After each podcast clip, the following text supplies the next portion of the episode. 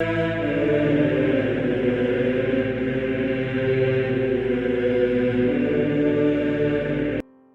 nome do Pai, do Filho e do Espírito Santo. Amém. Olá, meus queridos amigos, meus queridos irmãos. Nos encontramos mais uma vez aqui no nosso Teós, Viva de Coriés, o Cor Maria, nesse dia 20 de agosto de 2022, aqui na nossa vigésima semana do Tempo Comum. Nesse sábado, nesse dia 20, é dia de São Bernardo de Claraval.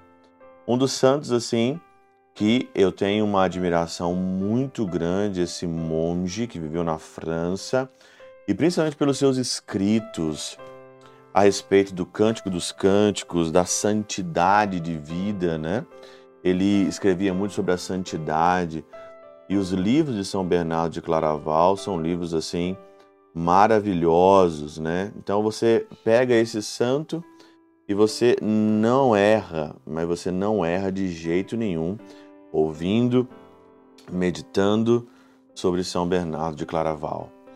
A respeito do evangelho de hoje, de Mateus capítulo 23, versículo de 1 a 12, onde Jesus reclama dos fariseus que eles é, dizem e não fazem, eles falam e não praticam, amarram pesados fardos, né, nas pessoas, mas eles mesmos vivem na vida boa. O Senhor então aqui joga duro com os fariseus hoje. E quando você olha para São Bernardo de Claraval, você vê totalmente diferente um homem que vivia o estado de pobreza, de castidade, de obediência, sendo um abade no mosteiro é, cisterciense, né, de uma forma radical, austera, no mosteiro de Cluny, na França. Você vê então que temos exemplos e o Senhor, naquele momento, estava escasso de exemplos. Ele disse então: ó, observai o que eles dizem, mas não, faça, não façam, não façam aquilo que eles estão fazendo. Aqui na Catena Áurea, São João Crisóstomo comentando sobre essa passagem, ele fala que, em primeiro lugar, porque peca aquele que deve corrigir os outros, né?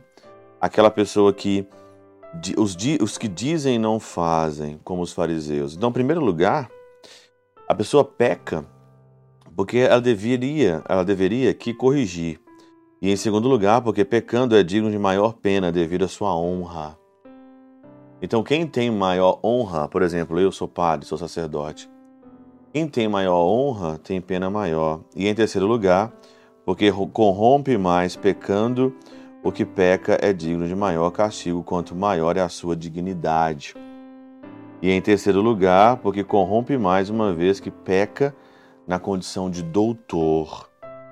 Ademais, repreende também aquele porque são duros para os que lhe estão subordinados. Por isso, prossegue, atam cargas pesadas.